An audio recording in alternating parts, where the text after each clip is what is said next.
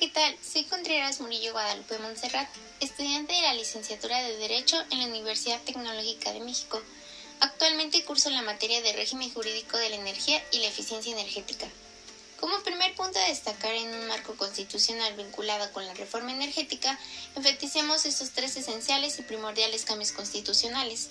Respecto a la reforma en materia de energía, instrumentada a partir de las enmiendas constitucionales de diciembre del 2013, que modifican el funcionamiento del sistema energético nacional y sus vínculos con el crecimiento, la estabilidad de la economía y las opciones de desarrollo.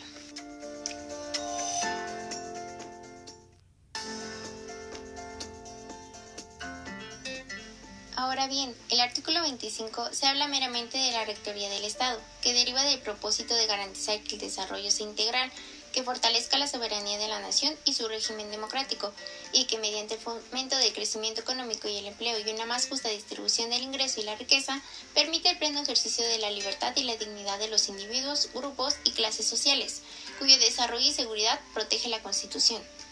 Artículo 27, párrafo 5 Tratándose del petróleo y los hidrocarburos sólidos, líquidos o gaseosos, corresponde a la nación el aprovechamiento de los combustibles nucleares para la generación de energía nuclear y la regulación de sus aplicaciones.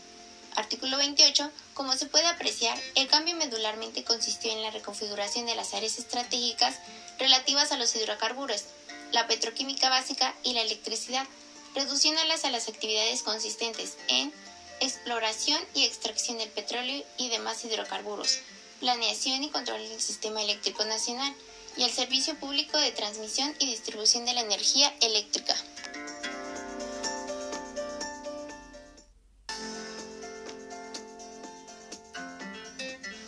Como segundo asunto hablamos de las instituciones en materia energética, que se indagará de una manera relativa, la Secretaría de Energía es responsable de formular y conducir las políticas de industria, comercio exterior e interior, abasto y precios del país.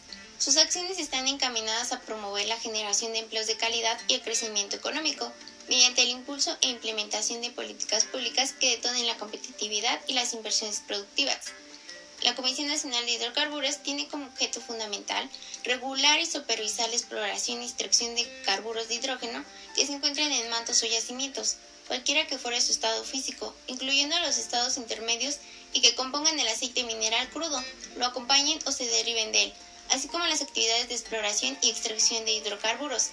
La Comisión Reguladora de Energía es un órgano regulador coordinado en materia energética, como se establece en el párrafo octavo del artículo 28 de la Constitución. Tiene como cargo el ejercicio de las atribuciones de la Ley de órganos reguladores coordinados en materia energética, la Ley de hidrocarburos, entre otras con el fin de fomentar el desarrollo eficiente de la energía, promover la competencia en el sector y atender a la seguridad en el suministro y prestación de los servicios. El Centro Nacional de Control de Gas, su misión es garantizar la gestión, el transporte y el almacenamiento necesarios para el abasto seguro, confiable y eficiente del gas natural en el país. La Agencia de Seguridad, Energía y Ambiente regula y supervisa la seguridad industrial, seguridad operativa y protección al ambiente respecto de las actividades del sector de hidrocarburos.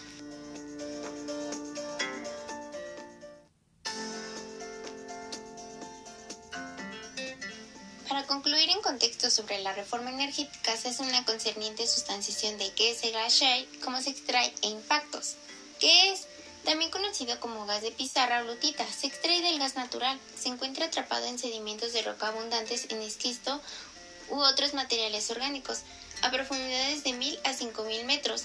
Puede existir en la misma placa con petróleo y otros hidrocarburos. ¿Cómo se extrae? Dado que el gas se encuentra atrapado en los sedimentos del esquisto, su extracción se hace a través de la técnica de fractura hidráulica o fracking. Esta técnica parte de la perforación de un pozo vertical la cual, una vez alcanzada la profundidad deseada, viene acompañada de una perforación horizontal. ¿Cuáles son los impactos? Se habla de impactos socioambientales de la explotación del gas del esquisto, como la disminución de disponibilidad del agua para los seres humanos y ecosistemas, así como la contaminación de las fuentes de agua, emisiones de gases contaminantes y el aumento del calentamiento global.